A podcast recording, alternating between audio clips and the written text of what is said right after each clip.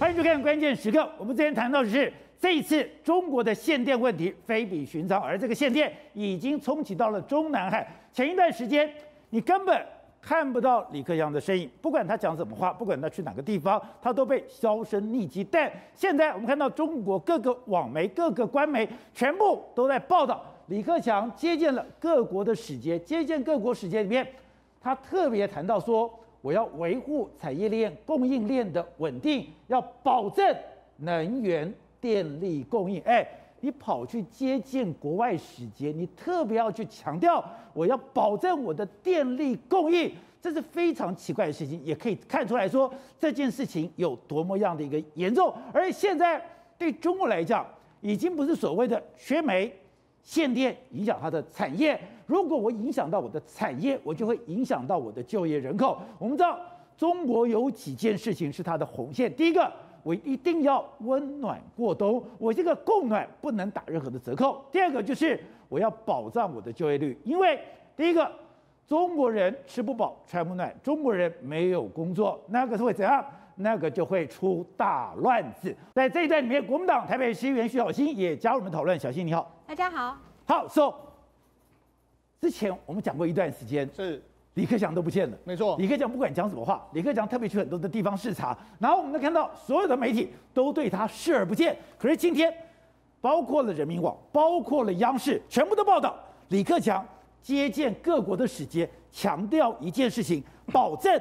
能源电力供应，而且事实上这个报道非常有意思，因为这是央视有，还有中国各大媒体都有报道这件事情。那他什么时候讲？他是昨天晚上的时候在接见中来自全世界各地的二十八国的使节。为什么？二十八国，因为要庆祝中华人民共和国的国庆。啊，那进入国庆的时候，哎，你居然讲了这个话？他说，哎，我们会保障这个电力、能源、电力的供应。哎，你不觉得这很奇怪吗？这不此地无银三百两，这种场可以讲这个话很怪啊。对，那所以告诉你什么？他知道各国非常担心这件事情嘛，各、啊、因为所所以已经不是中国国内的问题了，没错，已经是举世关注的问题。因为因为各国二十八个国家里面有很多国家在中国大陆有投资嘛，对、哦，那你投资的时候，哎，我的外商，我们不是讲美商都在抗议啦，对，只有美商抗议吗？英商不会抗议，法商不会抗议吗？当然大家都抗议，连港商都不抗。议。所以李克强是说给这些人听的，是。他说，你看我们会保障这个产业供应链的这个稳定，然后保障能源的这个供应，还有保障基本的民生，保障经济确确实的这个运。行，所以呢，他讲这个话呢，告诉你什么？告诉你中国的电力现在由李克强出来跟全世界说，没惊，我们现在已经在控制之中了。哎，可是从他的话讲出来，再看到所有的媒体，对，你才更感觉到这个问题的严重性。因为他讲的场合实在非常非常哎。国庆日当前，你居然讲这个话？好，那除了这个之外，我们啊，实际上前几天的时候，二十七号的时候，韩正也出来讲话。哦，韩正他是说了，哎，不惜一切代价要确保今天今年冬天的能源供应啊，不惜一切代价。对，所以你看，韩正副总理也表态，现在总理也出来说话，所以告诉你了，总理、副总理都非常重视这件事，他们双管齐下，一定要保好这个所谓冬天的这个用电。而且韩正是有六点要求，对，六点要求里面，让我要确保能源供应。第二个是。要千方百计增加电煤供应，对，然后增加千方百，对，为什么要这样子呢？因为事实上，如果缺电的话，刚才宝杰讲到，第一个冬天你要过冬就已经很困难了，对不对？现在缺电缺煤的时候会导致什么？大规模的停工，大规模的停工，目前是中国大陆的民众很担心，也是外国非常担心的。然后它会推高所有包括说原物料的这个报价，进而再引发更大的这个失业潮。所以这个失业潮来说的话，就会如果真真的失业，再加上说冬天很冷的话。这会变成是一个中国这个超级风暴，会影响到政权的安定性啊！而且韩在特别讲，过去一个煤矿发生事故，整个区域全部停产整顿。他说，今后不允许发生。对，你现在挖煤很重要。我就跟你讲，如果你仔细看了这个韩正的这个几点的要求里面，你会觉得说什么？他在打脸习近平啊！哦、你习近平就可以说，哎，不要用电，不要用煤了。你看。增加电煤的这个供应，你千方百计，你不是摆明这样？哎，我的这个所谓节能减碳这些要求呢，能耗双控的这个问题呢，那再来就是说，这个所谓的这个发生事故然后停产，这个过去也是习近平要求了，就现在你完全就说啊，没办法，因为我们现在要千方百计嘛，所以就只好说，哎，习总书记过去说的话啊，不护屌，当然没有没有这句话，所以那，现在整个从中国的这个副总理韩正，还有中国的总理李克强都告诉你，电力问题恐怕是相当相当之严重啊。好，刚才讲到的，现在。对于中国来讲，我现在要千方百计，不惜一切代价，确保保这个能源的供地，对，确保这个煤的稳定，对。然后接下来怎么办？我要涨价。对，实际上为什么要涨价呢？因为根据的，因为目前的很多工业大工业用电还是大户。所以它针针对这个工业用电的部分呢，他希望说你能够错峰用电，所以他现在把整个这个离峰的这个电价把它往上升，然后把这个呃把离峰的电价往下降，把尖峰的电价往上升，是把尖峰跟离峰的电价把它拉大，之后哎你可能晚上的时候你就晚上开工嘛，你白天就不要开工嘛。事实上现在是从广东先试行，但是你看目前可能山东、江苏还有浙江可能也都会跟进，所以如果跟进的话，未来我们台湾的供应链或者说全世界的供应链可能就面临到。你的用电，如果你在尖峰的时候用电的话，成本会下降，会上升，上升幅度是相当相当的明显。我成本上升，我的产品不就要再加价了吗？当然要加价的这个状况。所以人家之前呢，中国曾经有一个所谓阴谋论，说要输出通膨。哎、嗯，某种程度来说，的确是如此。这个虽然不是他的本意，可能是这个世界的结果。对，就是说不，他绝对不是在下棋，他是误打误撞形成这样的状况。好。那除了这个误打误撞形成这样情形之外，现在中国大陆现在什么煤老板啊，过去已经是暗淡了非常久，现在全部都开始加捞五轰啊，煤老板又回来了。因为现在大家都说，哎，我要赶赶快的增加煤矿。现在山西的这个所谓的省这个公司，完全都被大家追着要，甚至你看他们现在呢，这个榆林相关的这个矿业，他说，哎，我们现在已经都全部都提供给大家的这个所有的这个煤矿，我们已经没有大量的库存还有产能的这个余地了，各地都是这样子，你看。贵州也产煤，但是我们还要去内蒙古、陕西还有山西大的煤矿要去买。那事实上说，很多物流公司说，我们每天在矿区那边跑来跑去，我们没有没有车可以运了。你要加价的话，我们也没办法了。现在整个完全都是非常非常吃紧的一个局面了。也就是中国之前要求是环保，要求是节能减碳，现在要不惜一切代价，就出现了反效果。对，大家抢煤，大家运煤，结果现在连车子都没了。宝杰，你来看，这是中国大陆的用电量。对，如果你用用电量，这是每个月每个月每个月用电量，中国的用电量高峰每一年都在十二月。所以也就是说，它真正的用电高峰还没到，还没有到之前，你就已经出现了缺口这么大。十月才刚刚开始而已。对，十月因为冬冬天有所谓供暖的额外需求，所以目前中国大陆的电力如果现在就已经这么缺的时候，我们很难想象到十二月的时候会是怎样一个局面。如果十二月的停电比现在更严重的时候，哎，宝姐，那可能会是死非常多人的一个情形啊。而且现在可怕的是，它的外溢效应到底会有多少？对，也就是。今天我的煤，我的这个所有的成本的电的成本都增加了，对，增加了以后，我的物价会不会上去？对，物价上去就不得了了。对，好，为什么宝杰？那为什么他们电价要往上调？因为现在我们要一个中国华能公司，它其实是在中国北京当地的一个能源公司。他说什么？哎，我们现在的市场，面粉比面包贵，什么意思呢？就是说我的煤矿买进来比我发电的话要更更便更贵啊。那在市场你看，他就说了，我们目前的整个整个。状况来说的话，如果发电来说，每一个成本来说，用兆瓦的时候呢，发电已经不已经亏损八点亿元哦，每一兆瓦的时候是八点亿元，但是你还要加什么水费、排污费、折折旧、维修费一大堆。他说大概每一度电要亏大概一一一块五毛钱哦，那这是短期的。那如果你有签长约的时候，价格可以更低的时候，我可能要亏到两一两毛五分钱了。两毛五分钱是什么？亏百分之五十啊！所以等于是说，真的就如同是他们说，我卖越多，我亏得越惨。所以这些百分之五十，对，所以这些公司索性就把这个店这个闸门就关了，关了。这就是出现，因为现在所以你不得不涨价，那你涨价的时候又会冲击到民生用电，或者是冲击到工业用电，所以现在中国面临到一个两面不是人、父子骑驴的局面了。所以他现在对于这个问题得给他写表格，对，没错，也就是我今天不惜一切代价，对，我就要涨价，涨价了以后，我的民生、我的工业就受不了了。但是呢，最可怕的效应准备来了，因为中国可能面临到接下来。万物皆涨，什么叫万物皆涨？我宝姐，我们曾经说过，台湾只要油电双涨，特别是电一涨的时候，是万物皆涨，那个 CPI 会上升非常快。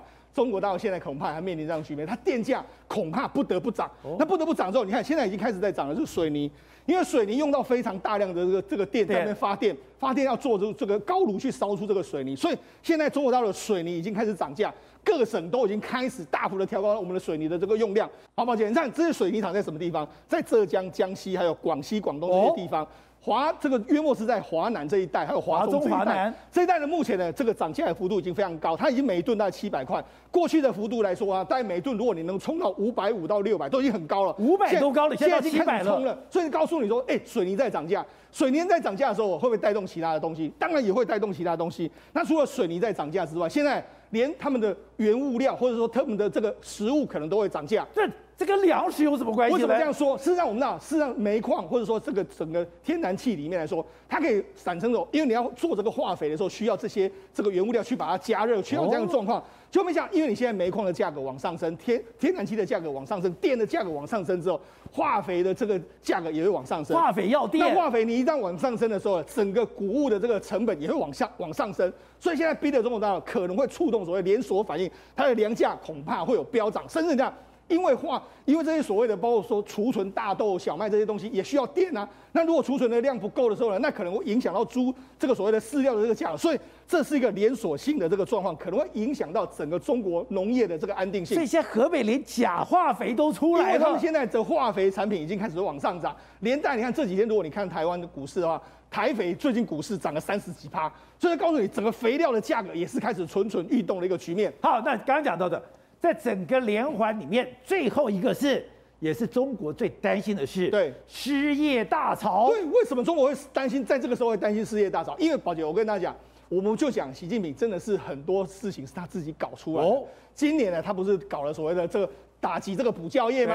而且补教业在中国大陆是个百万人的这个工作啊，百万人的工作现在没有了。好，百万人的工作没有之后呢，现在怎么样？你今年又有恒大的问题，恒大问题目前房地产中国大陆是每一天倒一家，每天倒一家有这么多房地产。然后另外一个，包括说整体的你要去打什么阿里巴巴，打很多电商，打了这么多的话，目前为止中国可能一潜藏的失业已经有千万人左右。那你现在又哎缺电之后哎。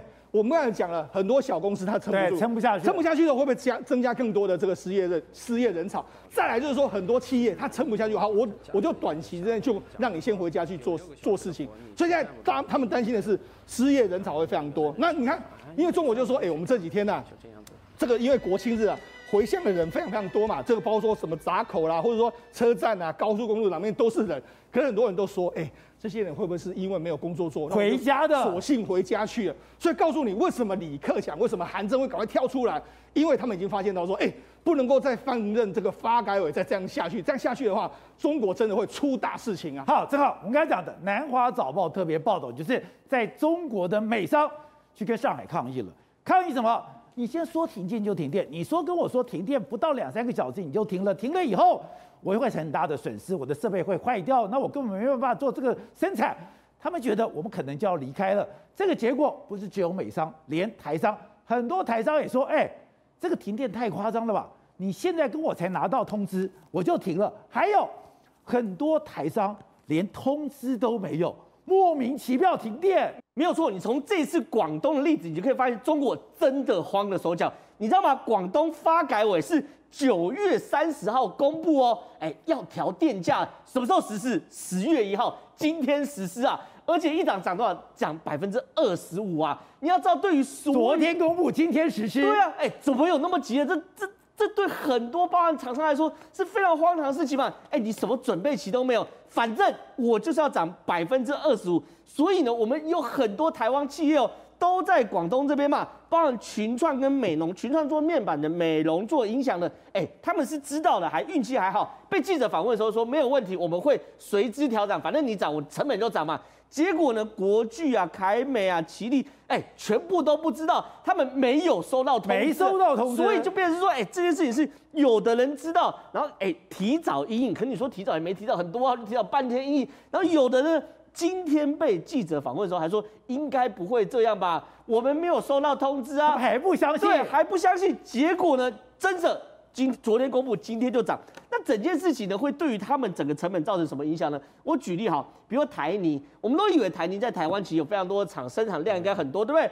台泥在台湾一年大概生产一千万吨的水泥，可在中国是生产六千四百三十万吨的水泥，重点都在中国，六倍在台湾，六倍在六倍在中国，结果呢，它六倍的台湾的料，对，结果呢，它主要厂都在都在广东，但你说水泥生产过程中很耗电吗？耗，占整个成本的百分之十五。你要想看哦，如果今天他这样讲，我有的时间他他。电价上涨还是停电哦，所以台泥自己说，以他现在状况下，我四月的产能会少四分之一。然后呢，我的电价会再增加百分之二十五，所以我成本会再往上垫。所以这个东西呢，他们三双手一摊，那我就反映成本嘛，我只能这样子反映成本。可当你开始反映成本的时候，就会怎么样？万物齐涨嘛。你的面板反映成本，你的音响反映成本，你的被动元件反反映成本，被动元件反映成本，意思是你不管是所谓的电脑、手机。电动车全部也要反映成本，然后你做水泥也要反映成本，所以变成是中国。我们现在看到，你就算撑过这个用电危机，所有中国会怎么样？万物齐涨，你的人民荷包会越来越薄，刹不住车了吗？刹不住车，你人民荷包会越来越薄。所以中国现在可以唯一解解套什么东西？尽可能去把各方能源，不管是天然气还煤，能买就全部买进来，对不对？它唯一解套就这样，我降低我的发电成本，我电价就可以回去嘛。结果现在遇到个大问题。欧洲、美国都在抢抢天然气，大家都在抢。现在天然气进入到一个史诗级的行情，你知道什么叫史诗级？你这样会不会太夸张？我这样讲，亚洲天然气哦，以现在这个时间点跟一年前比，亚洲天然气涨六倍，欧洲以现在这个行情哦，往前推十四个月涨十倍，美国呢涨三倍。换句话说，全世界都在讲天然气或煤这种能源行列。为什么？它有几件事情，第一个。因为劳动力下降，确实因为疫情关系，很多可以采煤的或挖天然气都没办法，他都没办法。另外一个需求上升，报复性消费啊，进入到冬天是冷，我需要天然气，开暖气也需要天然气。我买圣诞节礼物、万圣节礼物，我工厂加班，我需要每个天然气，所以它是多重因素加起来复合性灾难。你知道吗？英国到现在已经倒了十几家能源公司。然后呢，一诶一百七十万户的英国人，他原本供应我天然气的那个厂商倒掉，那那怎么办？没没有人可以救，所以现在政府要介入。所以你要想看哦，整个世界都在抢天然气状况，整个世界都在抢煤的状况，中国就算抢到了，它的成本也低不下来嘛。那整件事情，中国现在不是一个老大哥找俄罗斯求救了吗？这就是最大的问题。中国开始找俄罗斯求救，可是后来不查还好，我发现中国从天然气。从煤、从农产品，全部都找中国、找俄罗斯求救。哦、俄罗斯就算请全国自己给中国，也不够中国用。不够用吗？当然不够用。我现在这样讲哈，天然气哦，现在一天大概是两千五百万立方米送中国。俄罗斯算有义气说好了，我增加到四千三百万立方米给中国。可北水车车西煤，哎，上半光上半年，俄罗斯已经给中国多一点五倍的煤。农产品现在中国已经变俄罗斯最大的农产品跟肉类出口国，所有俄罗斯能给的几乎都全给中国了。他的非洲猪瘟就是买俄罗斯的猪肉出问题的，是吧？因为中国其实去年缺粮，所以他们搞什么光盘行动嘛。今年缺电，我才说他可能要搞关灯行动，他就会说缺再大电摊到十四亿人口了都是小电嘛。所以整个中国虽然俄罗斯协助他，现在连电都直送东三省。但你送完东三省，就像我讲的嘛，你没办法救珠江三角洲嘛，因为它电是有长度的嘛，所以整件事情我认为啊，这个状况中国还会持续很一段时间。好，董事长，一段时间没有看到人影的李克强，居然堂堂的走出来了，真是堂堂溪水出前村。然后呢，接见各国代表的时候，所有的媒体的报道，报道了以后最关键的话，哎，你在中国的国庆接见各国的代表，重点居然是。保证能源电力供应，更不用讲，韩正的话讲得更重了。哎，我要确保能源供应，我要千方百计增加电煤供应。李克强这个动作哈，非常非常的这个严，简直是非常的严肃，严肃哦，也非常严重了，应该这样讲。那在这种场合，他去做这种宣誓的效果，表示他已经没有办法了嘛。他是今天有重要的场合，马上做重要宣誓。那这个宣誓下来之后，他就他就他不是跟这些外，不是跟大使讲，他是跟记者讲嘛。记者今天就把这个东西就把它发出来。了。所以中国会确保这个人电人员电力供应。那电力供应它怎么确保呢？你们刚刚已经谈到了嘛，把所有的煤通通开始挖了。那就一个很简单的事情，就是完全推翻习近平九月二十二号在联大的演讲。演讲很简单一个概念啊，就碳中和嘛。碳中和，碳中和最简单一个概念就是减少 CO2 嘛，是一氧化碳嘛。我要减少碳排放。对，减少碳排放那很简单嘛。那你中国的煤就是专门在制造全世界最严重的碳排放嘛。因为中国的煤的纯度本身很差，品质很差，对，是属于这种高含硫量的煤嘛，所以这是这个它的基本的问题，就是所以它才大量的关闭的山西的各种的民间的煤矿，是现在通通开放，哎，通通开始启动。那通通开始启动，表示什么意思呢？就是他有对联合国大会演讲的保证，全部放弃了嘛？他没有办法了，撑不住了，撑不住，完全撑不住。他一定要靠这个东西，所以他说他不是很残阵讲的嘛，不择一切手段嘛，不择一切手段。这时候很简单，其实就一个手段而已的，什么手段你知道吧？就是人民币，你给钱了，给钞票他就来了。那老共别的本事没有，你给我钱，我什么变什么名魔术我都变得出来。可是他现在担心说万物齐涨怎么办呢？不，那好，那是第二个问题。万物齐涨，你就刚刚讲了几个问题了。这因为全世界只要能源开始涨的情况之下，那大概万物就齐涨，这个通膨啊，各种可能性都开始会可以开始伴随而来了。但是在目前中国有几个好事情，在你刚刚提到的，它这个水泥的生产量不足啊。水泥生产量不足，刚好它现在在修理它的房地产建筑业哦，所以它减少水泥需求量，对，也是它的一个策略目标之一哦。所以它这里面它也有它的一基本的策略含量。它的这个建筑业从恒大开始，它就不断的打压嘛，它把结构改掉了。在这个三条红线下去的情况之下，就是改掉建筑业的结构，所以就是回到了所谓的房子是拿来住的，不是拿来炒的嘛。好的，第三个问题，你刚刚这边也前面提到一个问题，就是说年轻人的失业率开始升高嘛？对，你看你的补教业啊，还有其他的这些所谓的这些的互联网的事业啊，这等等的这些开始产生大量失业人潮出来。那个补教业不是百万哦，是千万人啊，这么多人哦，千万人失业，太多了嘛？他因为这这个家家户户都有，他有小补习班、大补习班嘛。对吧？你说你开个十人补习班，那也是个老师啊，那也是补教业啊，他会找两个助理来啊，等等。所以这个现象才是大问题啊。所以今年的冬天，今年的冬天所面临到的问题，失业率其实是一个非常严重的问题。但他当时的的想法，他是不是他是故意要让他失业？你知道吗？因为他要调整这个产业结构，他把这些所谓的互联网的内需服务业。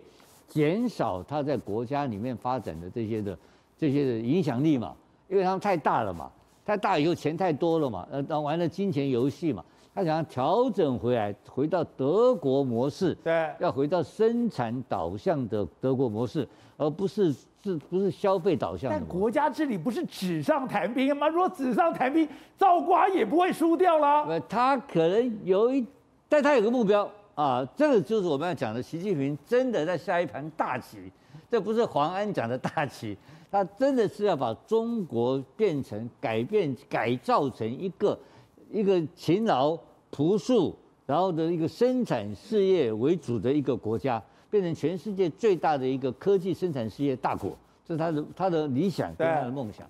好了，那这过程有电呢、啊？不，那个，所以问题来了嘛？就过程中，他就要把这些失业人口如何从都市、从广东、从杭州这些富裕的地方、舒服的地方赶下工厂，那么容易啊？当然不可能嘛！我小孩子在那边舒舒服服的过日子，我跑到你武汉去上班、去上、去去打工、去跟你去搞车床，不可能的事情嘛！那怎么办呢？那你就先失业哦，先让你苦一段时间。然后他第二个，他要讲了一个很重要的，他学了毛泽东一个概念，就是绿，就是这个绿水青山是金山银山嘛。他要干什么？年轻人下乡，他的他的他的怪招啊，他不是他有招的，是他把那几千万人啊，你们这不你们这不不干不干活都往乡下送。那当时是用政治运动的方式用乡下。他现在是希望用经济的手段鼓励他们去乡下，那会不会成功？那我觉得非常非常困难。这种，另外我不懂是，中国这几年来一直努力的在发展绿能，也在发展核能。哎，你有这么多的电。跑哪去了嘞？抱歉，目前中国大陆遇到缺电的问题来说，我觉得值得台湾好好想一想。台湾为什么这样说？这跟台湾有关系，因为它这几年非常加强在风力发电还有光电，对呀、啊，这个跟台湾的发展方向完全一模一样，一模一样。对，结果你看它装机率达到目前如果总发电量的话，说它达到二十四趴，但是问题是它发电量就只有十趴。为什么发电？因为我们知道风力发电本来就是不稳定嘛，那太阳能发电也是不稳定嘛，而且它尖端尖峰离峰的时候呢，哎，又跟你的用电高峰有时候会有一点不一样的这个情形，所以变成说它装机率二十四，但是发电量十帕，但是反光你所以你说，如果我看 paper 那个报表的话，对我的风力发电加上我的太阳能，对。哎，我可以发百分之二十的电呢、啊。对。可是你实际上，对，在整个一发电上，对，只占百分之，十，它是发不到那样的状况，哦。反而是你看火力发电，它的装置率其实只有五十六趴，可是它发电量达到七十一点八趴。可台湾比中国好一点。对，中国发电量不够，限电，你拿它一点办法都没有。我告诉你，如果台湾真的限电，一定倒戈，一定下台。没错，但是这就是我们台湾也可能会面临到这样，就所幸台湾是火力发电，没有它比重那么高啦。但是你看，因为他想办法要拉抬这个，所以他投资的非常多。但是投了非常多了之后呢，变成这样打水漂。因为这一次的这个告诉你，就是说中国大陆真的完全会缺电。如果你没有用火力的话发电的话，真的会缺电。啊，所以你发展了太阳能，对发展了风力，对效果很差。哎，甚至他们怎样？因为我们知道过去几年呢，你不断的补贴这个太阳能发电，不断的补贴这个所谓的风力发电，你知道造成什么状况吗？什么状况地方政府给你骗啊！哦那这些所谓里面的这些补贴里面来说的话，这装置力这么高了，那很多根本是没办法发电。是因为因为你政府你有你有补贴，哎，我发电我装机量多少，你就用这个当补贴嘛。所以在，很多地方你看它盖盖到一半，反正我已经补贴到手之后就烂尾了，我不不想了，不想再做下去了，因为我补贴已经有了，所以它整个都烂尾掉了。没有盖完的发电厂比比皆是、如果啊。钱拿到，对补助拿到就不干了。没错，但是这些数字已经纳入中央的控管里面，因为你已经拿了补贴了嘛。贵州也是一样，整个太阳能发现这发动这个烂尾的这个状况，甚至还有什么风力发电，因为他们也是补贴，所以风力发电厂的大举的盖，就大举盖的时候，发出现一个非常有意思的是什么宝宝姐，他这个是在这个江苏这一这个在江苏这一带，江苏这一带他盖了一个风力发电，结果没想到他的这个风力发电的规格是七十五吉瓦。这是七十五吉瓦之后，就中国大陆只能够用六吉瓦，哎，它是用七吉瓦，但是中国大陆只能够用六吉瓦，哦就是说你的并联住中国大陆的电网只有六吉你瓦，进不去。就因为它，因为它要超要骗补嘛，所以我就补了更多，你六吉我就给七吉瓦，就下去之后，哎，没办法串联，它已经盖好了，但是没办法串联啊，那怎么怎么办？就只能够烂尾，所以因为这样子的时候，中国大陆今年又有一个，哎，它有一个新的开始，就是说，哎，我们现在不能够说。补贴不再补贴了我们使用所谓的平价的上网，就是说你在你在网络上，你在这个电网上面来价格的话，我们比照我们会给你加加码，但是我们不会补贴你。所以呢，事实上这样也会让整个过去中国大陆的所谓的光电还有风力发电的这个状况受到很大的这个冲击那。它不是还有核电吗？对，没错，他们现在只能只能干什么？只能用核电核电来想这个方法。核电怎么办？你看，事实上目前中国大陆的核电是相当相当多，但约莫有三四十个核电。那三四十个核电里面来说，你看。但是你看，目前中国大陆最大的一部分还是所谓的火力发电，然后另外一个包括说像这个黄色的部分，就是所谓他们的核电，核电目前占他们的百分之五左右。你盖这么多核电厂，对只占五趴的量因为，没因为没办法，中国大陆的用电量实在是非常非常大。那另外一个，他们就说，我们现有在开工的话，如果按照中国大陆的说法是说，还有约莫是四五十座准备加入这个营运。那四五十座加入营运来来说的话，可能会对中国大陆的电力会产生一个结构的改变。所以，如果与其说中国大陆现在你你说他们是把这个未来的干净能源压注在风力发电，或者压注在水力发电，甚至压注在太阳能的话，倒不如说你是把它是把它压注在核核能，所以它的发展方向是这样的具体的这个方向。好，那那问题是它的风跟它的水，对它完全走不下去因为了。因为为什么？我们曾经讲过嘛，它风比较强的都是在外面这些地方，水比较强的是在这些地方。你根本跟中央的、跟这些所谓用电的大户大省完全是完全搭不上。所以它现在只能够想一招，就是用核能发电厂。那核能发电厂的时候，问题是它它有什么问题呢？宝杰，它这居民对核能发电厂啊，尤其是中国的居民对核能发电厂，他们是很惊恐啊你。说跟台湾一样也很惊恐，为什么？因为他们这几这几年常常出意外，比如说像今年的八月二十七号，在江苏的这个所谓田湾核电厂的时候，出现哦一哦一，核电厂好像出意外的这个状况，好像核能有外泄，就后来呃，所幸后来、欸、他们检查之后说啊没有异常啊，辐射线都完全一样，好像是这个仪表事故、仪表错误，然后发生这个警报。可是中国的可以相信吗？对，哎、欸，对你你说到重点，你你是这样说，但是人家怎么说？这老百姓相信吗？不不肯相信。另外一个是台山核电厂，台山核电厂的时候，这是法国说的哦。法国说，哎、欸，它可能疑似有这个燃料棒有外泄的这个情形，但是中国说没有。但是到底有还是没有，大家完全不知道。所以这个核电，但是他们核电厂会盖在什么地方？我跟他讲，他们核电厂就是盖在人口比较多的这个地方嘛。哦、他们你看，他们未来在建的时候，都是都是在这些地方。核电厂一定盖在用电量用用的比较多的地方，所以。变成是这样。中国现在要发展核电，但是民众又怕怕的状况之下，他现在真的摸摸被包。所以，如果你说真的，习近平未来要怎么样节能减碳，真的靠的就是这些核电厂。好，廷辉，现在对中国来讲，经济真的出现这么大的一个压力吗？一环扣一环，我要面对全世界，我要跟拜登对话，我必须要在气候变迁会议上去做出让步，我才可以得到欧洲的支持，不然我就会被封锁得越来越厉害。可是我想要打开这个结。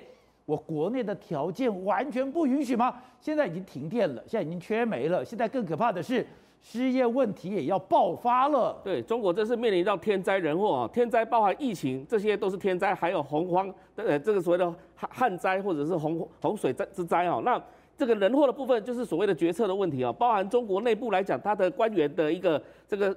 欺上瞒下的这个这个概念哦，哦，那其实我要讲的一个东西就是说，其实如果你深入到中国老百姓的生活去看的话，第一个你看到它出租车，中国大陆的计程车、出租车都用什么作为原料？它不是加汽油，它都加天然气哦。那你加了天然气的话，你想想看，今年三月的时候，中国的天然气一吨是三千一百五十二这个人民币，结果涨到现在九月的时候五千两百二十二。的人民币，也就是涨了百分之八十八。你叫这些小老百姓怎么去生活呢？也就是说，如果光是开车的，基本上都是比较低弱势一点的。那如果这个老百姓的这个所谓的出租车，基本上你也找不到轿车的话，或者是他们干脆就不开了。然后你要在这个所谓的过冬的情况之下，又需要那么大量的天然气，然后你要发电又要天然气，所以。整个来讲的话，基本上包含中国不仅是失业的问题哦，它外部来讲还有一个原物料的这个飙涨的一个问题，让中国自己受不了。更何况还有另外一个重要的事情就是什么？因为拜登出手嘛。为什么叫拜登出手？你看到美国国会通过了很多这个钱，